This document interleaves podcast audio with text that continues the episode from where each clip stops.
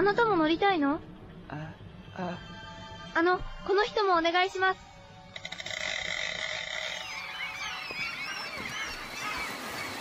也许你曾经留恋于《千与千寻》那个怀旧的神隐世界，陡峭蜿蜒的老街，日式木质的建筑，吆喝的小贩，饕餮的食客，迷人的海景客栈，茶馆随处可见。而在台湾， 你便可以真正看到它的原版山城——九份。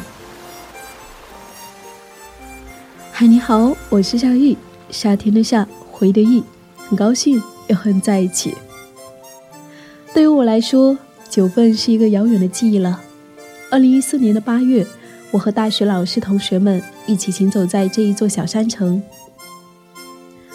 不像童话里那个神隐世界般充满神秘色彩。在我眼里，九份更像一个历经沧桑的矿工老者。看似喧嚣的表面下，藏着一段遥远又悠长的采矿故事。起初，这里只是一个生活着九户人家的小聚落，九份也因此得名。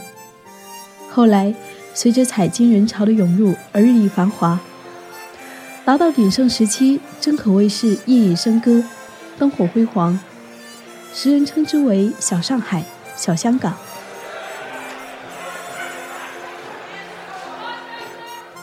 后来，随着金矿采伐殆尽，九份的采金事业也走到了历史的尽头中。此后的数十年，九份便日益没落。所幸的是，一九八九年，随着电影《悲情城市》在威尼斯影展中造成了轰动之后。这个小山城再度勾起了人们的注视和回忆。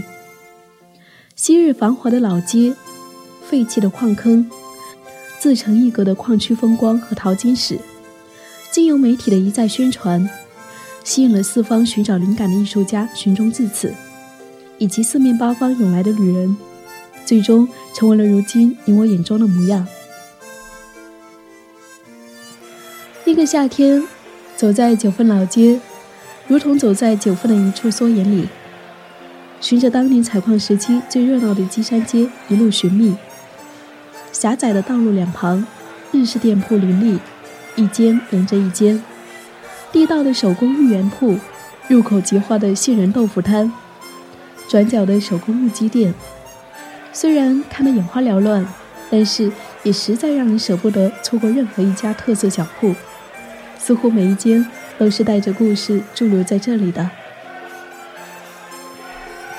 尝过了大碗的阿婆手工芋圆和各种小吃，我在一家小铺前停留，买了当地的花茶和一只陶笛猫，留以纪念。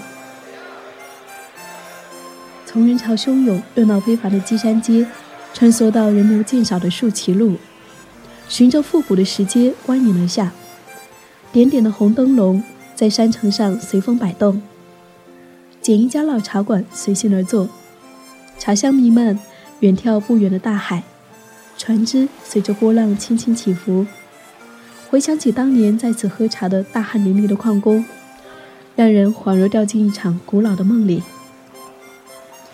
九份，实在有太多说不完的美丽和故事。感谢与你相见。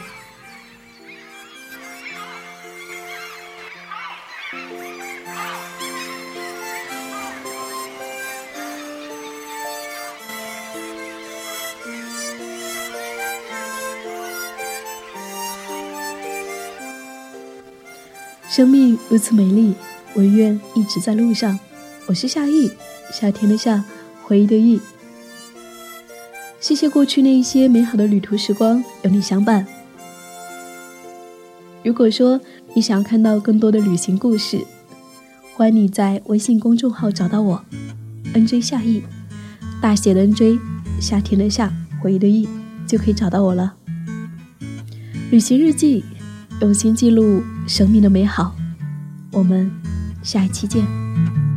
星期天的小阳光变得太有温度，我们赖在家里找不到去处，于是我们决定环岛旅行去吧，结果却找不到地图。